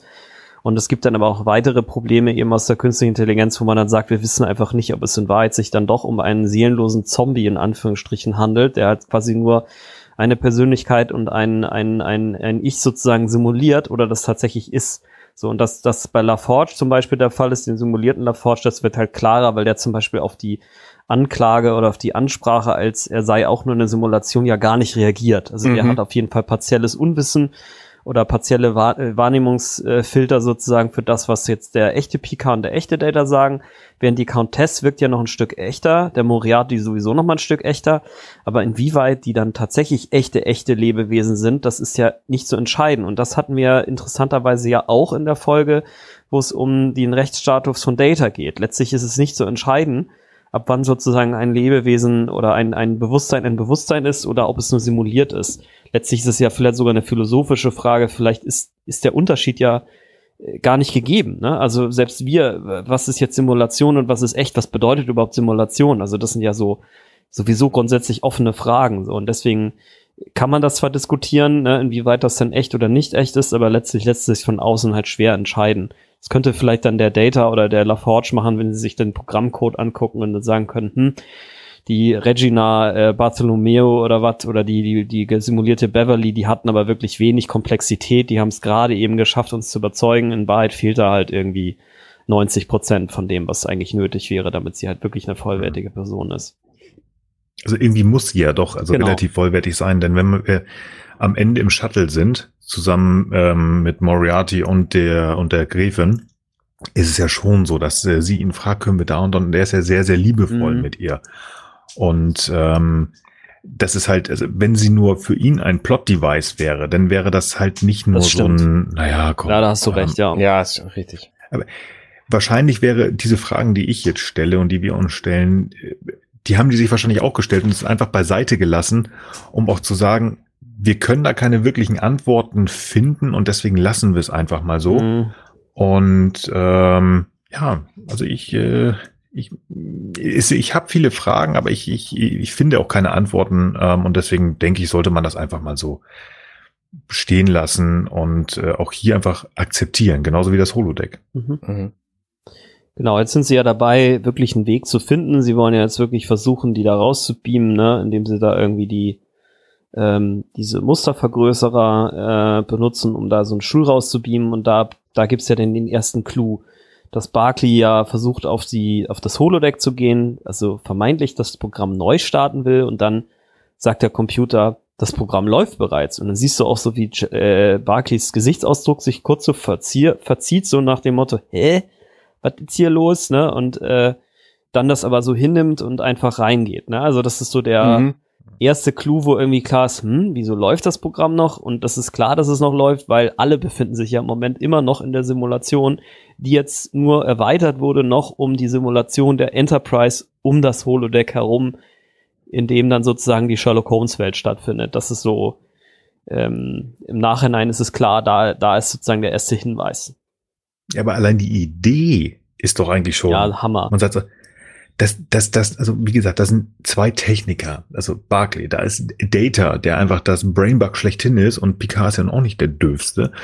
Und die kommen mit dieser Idee, ähm, ja, wir beamen das einfach raus. So, äh, ja, also natürlich sind die Techniken irgendwo miteinander verbunden, aber das ist ja, es geht ja nur, die, die Materie auf dem Holodeck kann ja nur aufgrund der, des Holodecks dort auf diesem Holodeck fast hin, äh, funktionieren. Ja. Sonst könnte man alles runter. Ich finde da gar keine Worte für. Ich meine, gut, das ist eine Science-Fiction-Technik, aber es wurde uns in so vielen Folgen gesagt, das geht nicht und jetzt doch plötzlich das geht. Okay, dann geht das und die akzeptieren das so einfach. das fand ich so, ja. Ich finde erstaunlich, dass die Replikator-Technik hier überhaupt nicht zum Tragen kommt. Ja, finde ich auch. Die wäre ja, ja viel näher liegend für lebendiges Zeug irgendwie aus dem, in, in die echte Welt beschaffen. Ich meine, das, was aus dem Replikator rauskommt, ist ja nicht nur irgendwie tote Materie, sondern äh, es ist ja Essen. Und Essen mhm. ist lebendiges Zeug. Also vielleicht nicht mehr, aber zumindest ist es irgendwie, irgendwie organische Materie. Und die aus Energie zu schaffen, wüsste ich nicht, dass es da Methoden gibt, aber ne, die Enterprise kann das mit dem Replikator eben. Warum bauen die nicht einfach einen Replikator in groß und machen das Zeug nicht tot, sondern lebendig und dann haben sie da die Lösung für dieses Problem. Ja. Aber das ist natürlich auch nichts, was du jetzt in dieser Geschwindigkeit zeigen kannst. So. Ja, ich finde ich find's, äh, genau, also ich finde Replikator, Transporter und Holodeck, die haben ja eigentlich alle ziemlich, wahrscheinlich eine ziemlich analoge Basis, ne? Also irgendwo ist sozusagen eine Information da, die halt irgendwie entweder einen Gegenstand im Holodeck simuliert, die halt einen echten Menschen oder einen echten Gegenstand dematerialisiert und materialisiert und der das Holo äh, und der Replikator, der sozusagen Materie zumindest so weit nachbaut, dass sie halt nahrhaft ist, so wie echte Nahrung. Also warum es da nicht sozusagen irgendwie eine Möglichkeit gibt, die eine in die andere Form umzuwandeln, also dass sozusagen das Holodeck wahrscheinlich grobkörniger nur die Materie erzeugt als sozusagen andere Technologien, das kann ich noch irgendwie nachvollziehen. Ähm, naja, okay, vielleicht ist das auch schon die Erklärung. Es ist eben vielleicht nicht so leicht aus der sozusagen gröberen Matrize, weil ich meine, bei dem Holodeck, da reicht's ja, wenn das Intelli wenn die Intelligenz irgendwo vom Computer simuliert wird und dann brauchst du eigentlich nur noch in Anführungsstrichen eine harte Fläche oder eine mehr oder weniger harte Fläche nach außen, die jetzt so ein bisschen wabbelig ist und zack hast du sozusagen den Eindruck eines Menschen. Mhm. Dann musst du sozusagen nicht noch simulieren, wie dann das Herz funktioniert und das Blut äh, in den in den Kapillaren fließt und diesen ganzen Gelöt. Ne, das lässt du sozusagen alles weg. Und das jetzt sozusagen umzuwandeln in ein Muster, das dann tatsächlich sich drucken oder beamen lässt, also das, das könnte ich mir zum Beispiel vorstellen, was der echte Grund ist. Während hier reden sie ja irgendwas von, die Materie ist irgendwie anders und deswegen löst sie sich wieder auf, bliblablub. Mhm. Naja. Ich finde spannend hier in dieser Sequenz, wo Reggie da diesen, diese drei, äh, drei Blinke-Pillars hinstellt, ähm, dass die Baronin offensichtlich tatsächlich einfach clever ist, was ja später für den Plot auch ein wichtiger, wichtiges Element ist, weil sie nämlich sich anhört, was Reggie erzählt und das dann auch sofort wiedergeben kann an Moriarty in dem Moment, wo er dann reinkommt und das natürlich ein wichtiges Element ist, weil sie ja später die Übertragung, die Übertragung dieser Methodik, die Picard sich ausdenkt, ist, ähm, um dann tatsächlich dieses, dieses ähm, vom Holodeck Beamen zu simulieren. Und das hätte mhm. ohne sie nicht funktioniert, weil es funktioniert ja nur über diesen, diese diese, ähm, diese Mittelsmann-Geschichte, ja, Mittelsmann ist spannend. Ja. Aber das zeigt ja effektiv auch ihr, tatsächlich ihr Bewusstsein. Sie ist ein bisschen naiv, aber das Bewusstsein ist da mhm. und nicht einfach nur so ein agierendes Holodeck-Programm. Genau. Finde ich. Und das Beam des Stuhls funktioniert dann nicht und das gibt dann halt den zweiten Clou, weil Data steht am, am, äh, am Transporterpult und findet halt keine Daten dazu, weil es einfach keine gibt, weil keiner weiß, was passieren würde. Ich finde auch einen Aspekt ganz interessant, der mir erst klar geworden ist, als ihr nochmal über die Countess und dass sie jetzt auch Bewusstsein und so weiter angesprochen habt. Da wird ja kurz in der Szene noch gesagt, also Moriarty sagt, nee, also ich will die Sicherheit der Countess nicht ähm, äh, riskieren, ne, indem mhm. er sie einfach auch noch rausgeht und das braucht er natürlich auch. Weil wenn sie jetzt nämlich auch einfach nur das Holodeck verlassen würde, dann wäre aus Sicht von Picard das Problem gelöst und dann würde sich auch der, würde sich die Crew nicht mehr bemühen, sozusagen das echte Problem zu lösen, das für mhm. ja immer auch noch nicht gelöst ist. So, das ja. wollte ich nochmal erwähnen. Aber ja, wir können gerne jetzt ja, zum, zum Beam-Versuch gehen und da äh, fehlen dann ja die Daten im Transporter. Genau. Ja gut, also das haben, haben so du ja schon gesagt und Arne auch, genau. also effektiv. Ähm, jetzt geht es langsam los, dass verstanden wird, oh, hier ist irgendwas. Ähm, ja. Und Datas Update ist sozusagen beendet. Und jetzt. Und er kann endlich wieder denken. Ja. Und äh, ich finde das sehr schön, dass wir da, obwohl er jetzt seine eigene Uniform haben, wir haben effektiv was, äh, er kann etwas machen, was uns oder ihm auch am Anfang der Folge verwehrt worden ist. Er kann nämlich jetzt Sherlock Holmes spielen. Er kann ja. genau erklären, so, mhm, hey, ja, Captain, ich weiß, was ähm, passiert ist. Ähm, nichts hiervon ist echt. Wir sind noch im Holodeck, weil Doppelpunkt. Genau. Das fand ich wieder so ein Sherlock Holmes ähm, Moment und den fände ich sehr angenehm. Und jetzt noch mal aber einen Punkt davor, weil das ist ja so ein bisschen das Ironische. Data kriegt's quasi raus und Picard versemmelt es eigentlich genau kurz davor, Mhm. denn er wird nämlich von dem simulierten Jordi jetzt davon überzeugt, er habe, also Jordi, einen Weg gefunden, jetzt ihm die Kommando kurz zurückzugeben, die er nie verloren hatte. Er hatte sie die ganze Zeit, nur Mhm. innerhalb der Sphäre des Holodecks hatte er gerade keine Möglichkeit, mit dem Computer zu kommunizieren. Und jetzt, wo Picard dann auch noch den unglücklichen Fehler macht, die Kommandos einfach auf diese Station, also nicht etwa in den Maschinenraum, weil dann hätte ja der echte Jordi sie nur bekommen, sondern er transferiert sie auf diese Station und gibt damit die Kommandos erst recht an Moriarty ab, der erst überhaupt in diesem Moment jetzt zu dem nicht mehr Powerless Man wird, von dem er ja sich selber noch spricht, als er im 10 vorne ist. Ne? Da sagt er, ich bin ein machtloser Mann, ne? Und jetzt auf einmal hat er erst die Macht. So, das ist halt auch noch so, Mhm. so ein Joke, finde ich. Und daraufhin kommt dann irgendwie, du es wiederum, Nils, ja gerade beschrieben hast, jetzt hat er die Möglichkeit, ähm, äh, oder hatte die Möglichkeit schon Sh äh, Sherlock Data Holmes zu sein, hat jetzt die Auflösung leider halt eine Sekunde zu spät. Ich finde diesen Angriff tatsächlich ganz spannend. Also, das ist ja ein bekanntes Prinzip aus der Computertechnik, der Man in the Middle Angriff. Attack, ja. ähm, wo quasi zwischen zwei Kommunikationspartnern, die wichtige, äh, wertvolle Sicherheitsinformationen austauschen, in diesem Fall eben dem Captain und dem Schiff, einfach sich ein weiterer ähm, Punkt dazwischen tut, der beiden Elementen, also beiden Gesprächspartnern vorgaukelt, jeweils der andere zu sein und sich in die Mitte setzt und dadurch eben die ganzen Informationen abfängt. Und das ist genau das, was hier passiert. Das ist ein, ein, ein, ein ganz berühmter ähm, Computer-Hacking-Methodik-Trick, ähm, der sehr oft benutzt wird und wo man sich natürlich gegen mit mit Zwei-Faktor-Authentifizierung zum Beispiel gegen schützen kann. Ja. Davon wusste Mhm. halt die Welt damals noch nichts. Und das finde ich halt, das ist eine ganz, ganz lustige Geschichte, dass Moriarty, der ja aus dem 19. Jahrhundert kommen soll, sich diese, diesen Computer-Hacking-Trick hier äh, einfallen lässt, um an die Daten zu kommen. Hm. Ja, Mann. Jetzt übrigens kommt etwas, was genutzt wurde, glaube ich, das erste Mal. Aber ähm, hätte auffallen können unter Umständen, dass irgendwas nicht stimmt. Also als man die Folge das erste Mal gesehen hat. Denn wir sehen jetzt endlich die Enterprise wieder. In den Schnitten, die vorher waren, das haben wir häufig, wenn wir von einer Szene zur Mm, nächsten Szene gehen, dass wir in stimmt. Schnitten immer wieder die Enterprise sehen.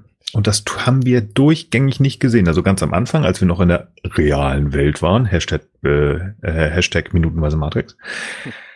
Ähm, und dann gehen die auf die Enterprise, äh, gehen sie auf das Holodeck, die drei, und dann bleiben wir immer da. Also die sind wirklich Schwarzkatz oder in, den nächsten, in die nächste Szene. Und jetzt erst sind wir auf der richtigen Brücke. Moriarty spricht mit Riker.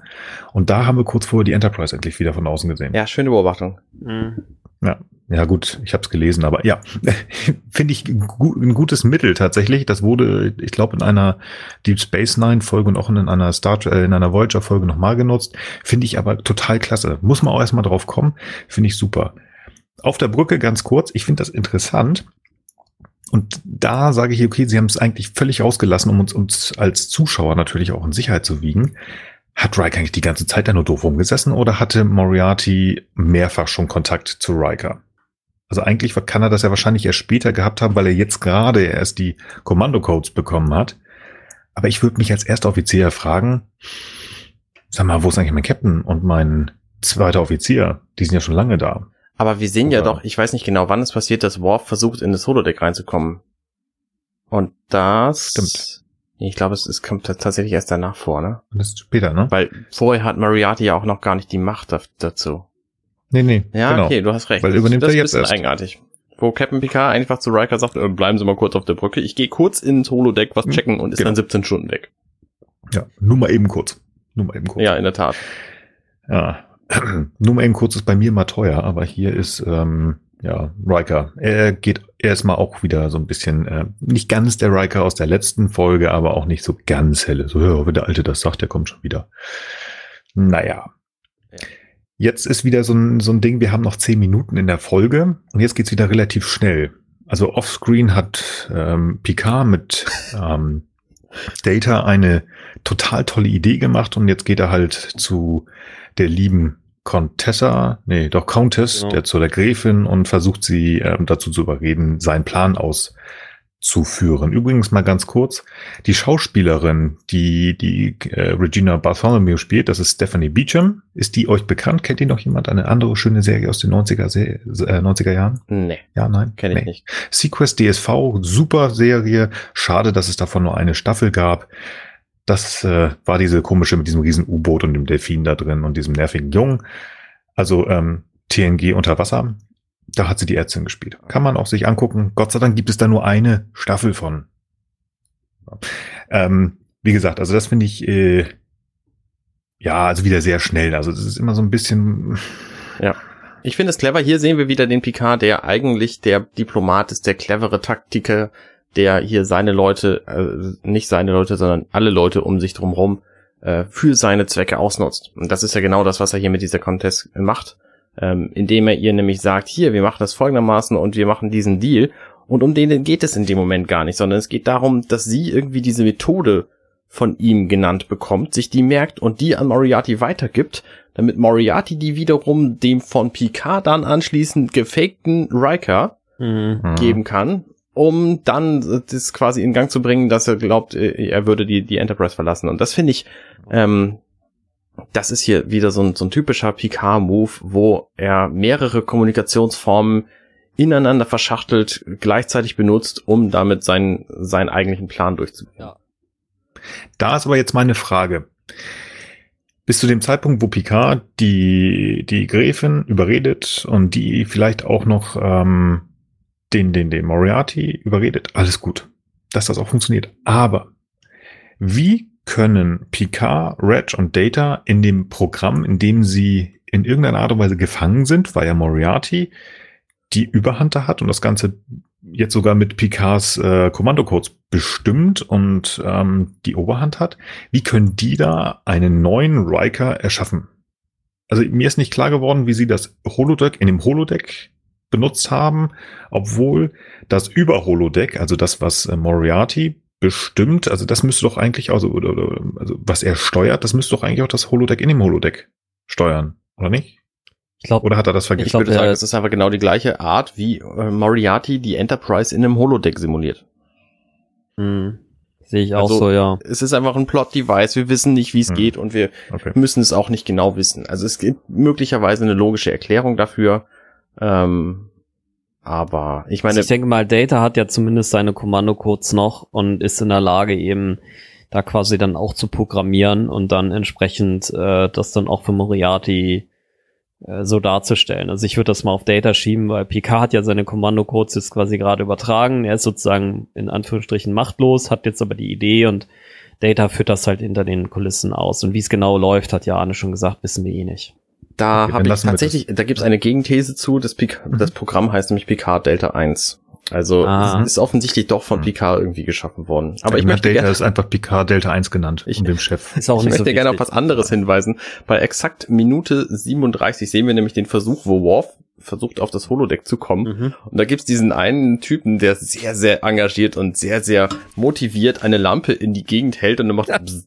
und dann Ja. macht er das an einer anderen Stelle nochmal. Und Ja, geil, es, ne? es sieht einfach wahnsinnig beknackt aus, wie der da diese Lampe in die Gegend hält.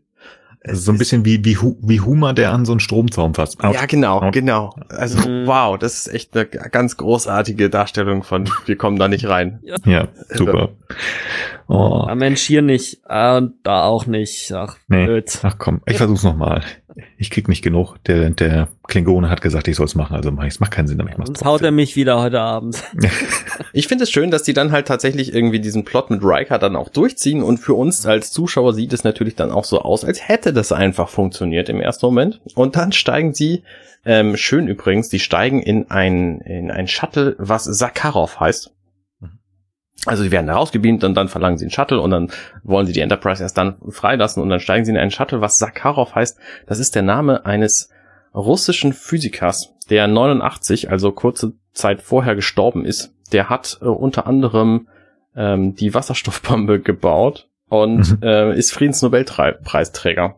Also äh, ist nicht einfach Okay. Irgendein schon irrsinnige Kombination, ja. Naja, gut, aber er hat wahrscheinlich offensichtlich äh, gesehen, dass er Quatsch gemacht hat und sich dann irgendwie rehabilitiert. Das passiert ja auch oft genug. Hm. Ja, ja, ja, genau. Und dann äh, kommt Picard rein, beendet das Programm, was nur ein Programm im Programm war und ähm, ja, dann ist die Folge eigentlich durch. genau, ja, dann wird halt nochmal schön gesagt, so, ja, komm, er ist jetzt auf diesem komischen Würfel. Und ähm, am Ende ist das irgendwie nochmal ganz witzig, wo Reg sich halt äh, ganz unsicher ist, ist er jetzt auf dem Holodeck, haben wir es geschafft oder nicht. Also es war nochmal so ein Lacher am Ende. Dum, dum, dum, dum. Ja, ähm, ich find's aber ganz nett, um das nicht ganz am Ende zu sein, ich find's ganz nett, dass sie diesen komischen Würfel, wo ja Moriarty und die ähm, Gräfin drauf sind, auf so eine Art Ding, so ein Klotz reinstecken, so ja, dann können die beiden da drin machen und tun und was sie wollen und das hält so lange und ist genug Datenspeicher, dass sie es machen können. Mhm. Also das heißt, es ist nicht so nach dem Motto, oh, der hat uns jetzt das zweite Mal so ein bisschen übers Ohr gehauen, da der Professor, aber die haben immer noch eine gewisse, ähm, ja, wie, wie nennt man das, so Mitleid oder sie versuchen irgendwas zu machen. Vielleicht ist es wirklich, dass daran weiter geforscht wird ähm, und ähm, dass das möglicherweise wirklich eine Grundlage für die Holotechnik des Doktors oder was auch immer ist. Es gibt da ganz spannende Bücher auch drüber, dass auch der Professor wird nochmal weitergeführt. Also da, ja, finde ich einfach nett. Aber dann ist die Folge tatsächlich beendet. Ja, wie gesagt, ich finde halt noch sehr, sehr witzig den Satz, ähm, äh, ganz am Ende, wo PK halt sagt, ähm, dass ihre Realität möglicherweise gar nicht so verschieden ist wie ähm, ihre eigene. Das ist möglicherweise auch die Realität, in der PK mit seiner Crew existiert, vielleicht in Wahrheit auch nur in einem kleinen Device auf dem äh, Schreibtisch einer anderen äh, Spezies läuft. Das fand ich halt sehr, sehr lustig und ganz am Ende, also da werde ich gleich noch ein paar Sachen zu sagen. Und ganz am Ende ist es auch nochmal, finde ich, sehr, sehr lustig, dass Reg dann, also Barkley auch nochmal versucht, das Programm zu beenden. Mhm. So, also, als wenn er auch nochmal versucht, ja. die Außensimulation zu beenden. Und äh, das ist also ein, ähm, also das ist als Idee, ist das natürlich in Sophies Welt kommt das halt vor, ne? Also dass äh, ähm, äh, Sophie ihrer selbst bewusst wird, dass sie nur in einem Buch von einem Major ist, das wiederum dann natürlich in Wahrheit von Jostein Gorda geschrieben wurde, ne? Ist auch so eine Simulation in der Simulation. Das Motiv tritt auch auf in einer Folge von Rick und Morty. Äh, dann gibt's ja auch noch diese, diese Dinge, äh, ich glaube, der Film heißt sogar auch äh, Inception, ne, dass das ein Traum in einem Traum ist, das, was ja im Grunde auch so ähnlich ist wie eine Simulation, ne, wenn man so will, dann nur eben in unseren Köpfen. Mhm. Ähm, und dann gibt es tatsächlich ja eine aktive Diskussion darüber, ob das ganze Weltall möglicherweise nur eine Simulation ist. Und das ist dann wieder doch ein Stück weit auch eine philosophische Frage, ne, was ist eine Simulation und was ist überhaupt echt? Ne, das, das Universum ist ja auf seiner fundamentalsten Form grobkörnig. Ne? Diese sogenannte, sogenannte Plancklänge beschreibt die fundamental kürzeste Länge des Universums. Also wenn man so will, ist das die Pixellänge, die es sozusagen gibt, fundamental. Und es gibt sozusagen so Gemeinsamkeiten zwischen physikalischen Gleichungen und informationstheoretischen Gleichungen, was halt bestimmte Physiker dann zu der Idee gebracht hat, hm, vielleicht sind wir ja tatsächlich nur Teil einer Simulation einer sehr, sehr advanceden äh, Zivilisation, die quasi ihre Vorfahren, die, die wir dann halt an der Stelle repräsentieren, halt in solchen ähm, advanceden Computern simuliert. Ähm, das ist auf jeden Fall, finde ich, äh, alles eine ganz, ganz spannende Idee, was natürlich für unseren äh, unsere, unsere absolute Realität jetzt eigentlich gar keine besonders große Rolle spielt. Ich wollte es nur auf jeden Fall mal erwähnen, weil ich das ganz witzig finde und noch einen, einen zusätzlichen witzigen Aspekt hat dieser Satz, finde ich, von Picard, weil effektiv der Kasten, in dem diese Simulation läuft, ist ja jetzt auch, wenn man so möchte, der Fernseher auf unserem Wohnzimmertisch, ne? ja, Oder genau. in meinem Fall das iPad. Das ist also auch genau. witzig, finde ich. Genau, das fand ich auch spannend, weil, er sagt, vielleicht laufen wir nur auf irgendeinem Device auf einem Schreibtisch so. Und das ist ja genau das, was hier momentan bei uns auch gerade passiert. Das fand, genau. ich, fand ich auch sehr nett. Äh, mir ist gerade noch Deadpool eingefallen, der auch weiß, wo er jeweils sich befindet. In dem Film, in dem Comic, wo auch immer. Mhm. Hm. Und irgendwas wollte ich noch clever sagen, habe ich aber vergessen. War vielleicht nicht wichtig. Oh, kommt noch. Und dann liefern wir das nach. Genau. Oder auch nicht. Bisschen in die Show Notes, also zu diesem, zu diesen Ideen, welche Physiker sich da welche Gedanken gemacht haben, weil ich glaube, das alles hier zu beschreiben wird vielleicht ein bisschen zu viel. Ähm, ah, mir genau. fällt doch noch was ein. Der, der, der Elon, der, der, der Moschus genau, Elon, richtig. der hat nämlich auch gesagt, hier möglicherweise ist es einfach die wahrscheinlichere Variante, dass wir eine Simulation sind. Genau, und der bezieht in irgendeinem sich, Computer. Genau, und der bezieht sich da unter anderem eben zum Beispiel auf Max Techmark, der in seinem Buch Leben 3.0 das zum Beispiel auch für Normalsterbliche ein bisschen besser beschreibt. Da gibt's dann wiederum Gegenargumente von zum Beispiel Neil deGrasse Tyson, Ich verlinke da mal einen Artikel aus der Scientific American, leider auf Englisch, aber ich, vielleicht finde ich auch noch eine deutsche Quelle. Das ist auf jeden Fall ganz, schon ganz interessant, zumindest auf ja. so einem theoretischen Level. Ähm, genau. Ja. Ja. Ah, interessantes Thema. Liebe Freunde, ich denke, wir kommen langsam zum Ende. Und das bedeutet natürlich, dass wir wieder ein bisschen bewerten. Und ähm, für die Bewertungen haben wir natürlich wie immer was Positives, was Negatives und ach, ich hoffe am Ende auch was Positives. Wir werden es sehen. Ich fange heute mal an und zwar mit meiner Top-Szene. Meine Top-Szene ist das Auftauchen von Moriarty. Diese Exposition ganz am Anfang, ich fand das einfach ganz niedlich. Auch wenn ich Probleme mit der Originalstimme von Barclay hatte, mochte ich das einfach, weil das, es hat keine Zeit gebraucht. Es war einfach schön, dass man nochmal wieder in dieses ähm, vorangegangene eingeführt worden ist. Es kam aus dem Hinterkopf hoch. Also gut, bei uns ist es nicht ganz so lange her, aber ich meine, in der Realität sind vier Jahre vergangen. Ähm, das war schön, es war nicht zu lang und es war auch irgendwie ganz niedlich, den Goofy wie Arne schon so schön ges äh, gesagt hatte, da zu sehen, der so ein bisschen tapsig da, oh, ähm, sie können gar nicht da sein, hat mir sehr gut gefallen, habe ich gerne gesehen. Das ist meine Top-Szene. Arne, was ist deine Top-Szene? Meine Top-Szene, ich glaube, es ist vorhin auch schon rübergekommen, äh, ist die Szene, wo Moriarty das Holodeck verlässt und da rausgeht. Und ich dachte, wow, was zum Geier ist denn jetzt los? Jetzt kann ja wirklich alles passieren. Mm, oh ja, die ist auch schön. Frank. Ja, ich finde die Szene auch klasse. Ich will dazu noch eine weitere nennen, äh, einfach damit es ein bisschen Variation gibt. Ich finde halt einfach ganz, ganz schön auch am Ende diese Perspektive, dass sie jetzt den Moriarty, weil ich finde, nachdem er jetzt das zweite Mal schon Terz gemacht hat, hätte man auch mal sagen können, ey, wir löschen den jetzt einfach. Ähm, äh, dass sie ihn jetzt aber doch immer noch eine Möglichkeit geben, auch sein Leben zu leben. Das ist also nicht nur äh, ein vorgegebenes Motto ist, sondern dass ähm, Picard ihm tatsächlich versucht, mit seinen Mitteln das zu geben, was er will, dass er also in diesem Speicherkern, in dieser in dieser jetzt dann doch endlich mal, das finde ich auch mal eine vernünftige Lösung, in einem separaten Modul quasi mhm. drin ist, ne, wo mhm. er jetzt nicht mhm. noch mal ein drittes Mal Terz machen kann, zumindest nicht ohne, dass sie sich frei dafür entscheiden. Ähm, das finde ich auch schön. Schön, super. Flop-Szenen.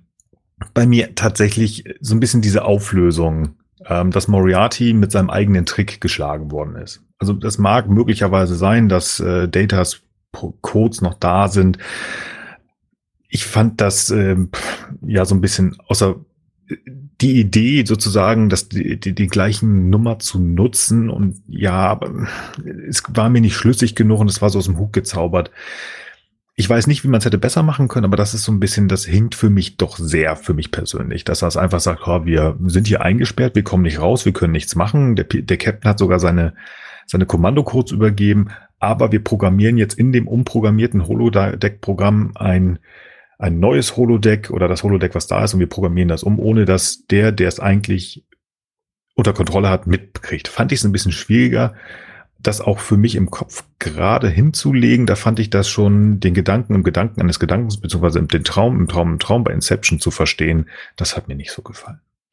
Arne, hast du eine Flop-Szene? Ja, meine Flop-Szene. Ich bin da einfach gestrickt in dieser Folge. Ist die Szene, wo Data aufdeckt, dass das alles doch ein Fake ist und dass er nicht aus dem Holodeck rausgekommen ist.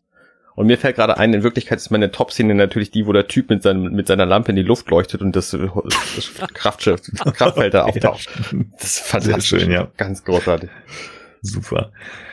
Frank, hast du eine Flop-Szene? Nee, ich habe keine. Ich hab's echt, oh. ich habe überlegt, aber ich finde eigentlich, ich finde hier ist echt wirklich nix, viel zu viel.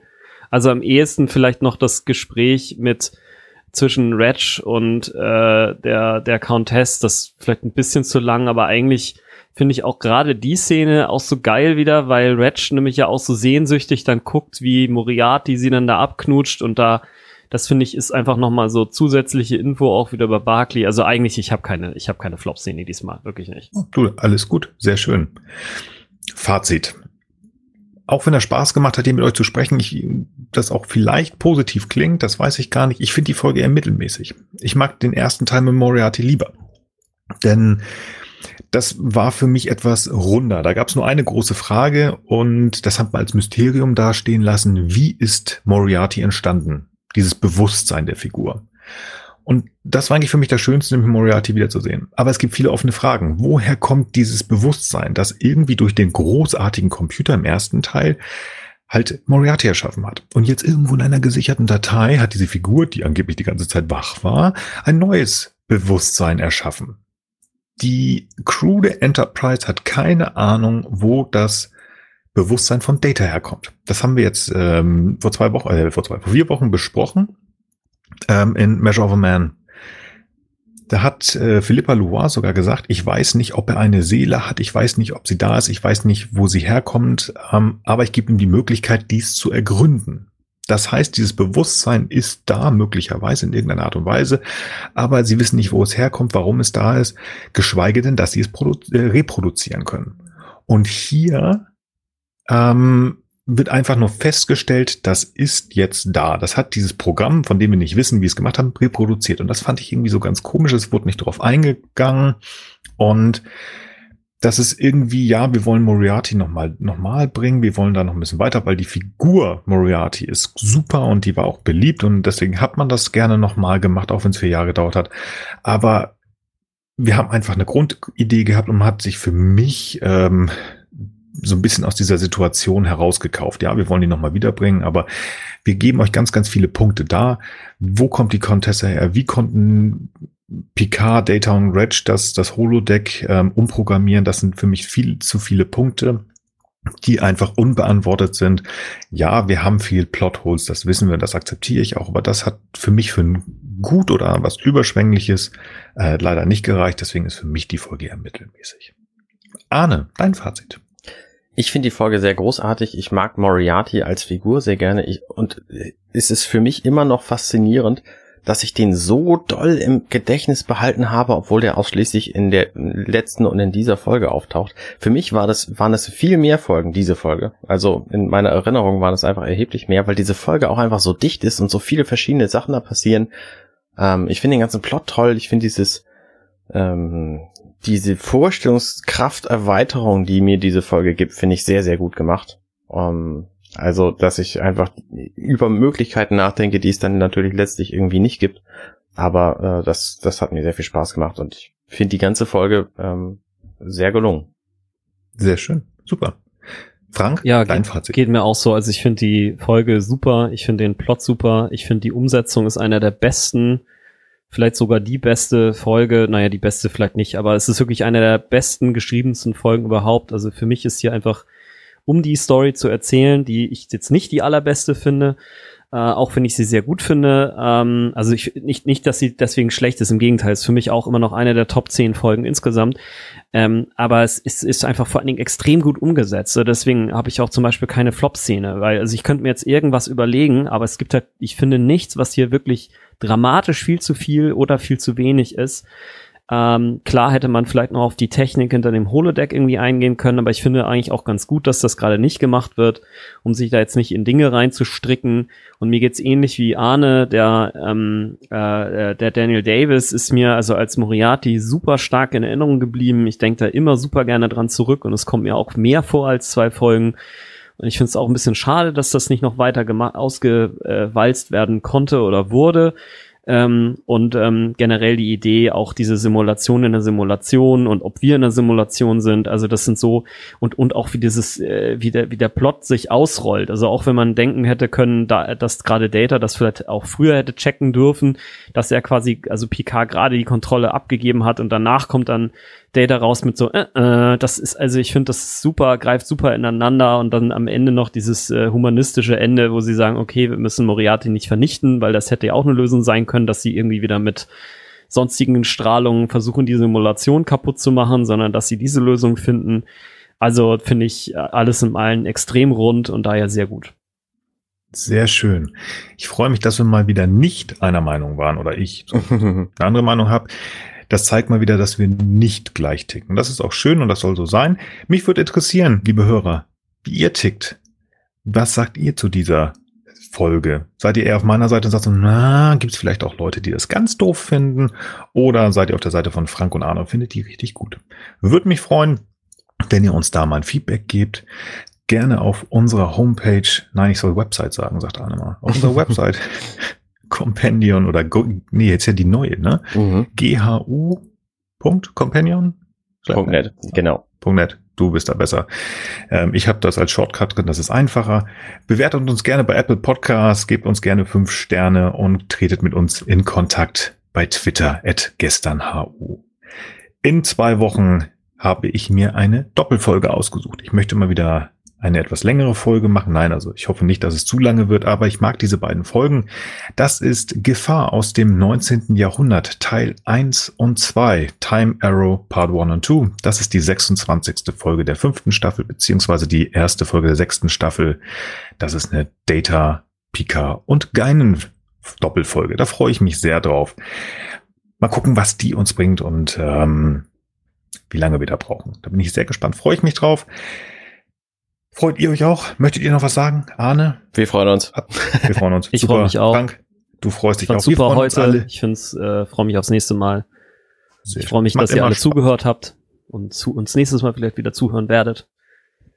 Genau.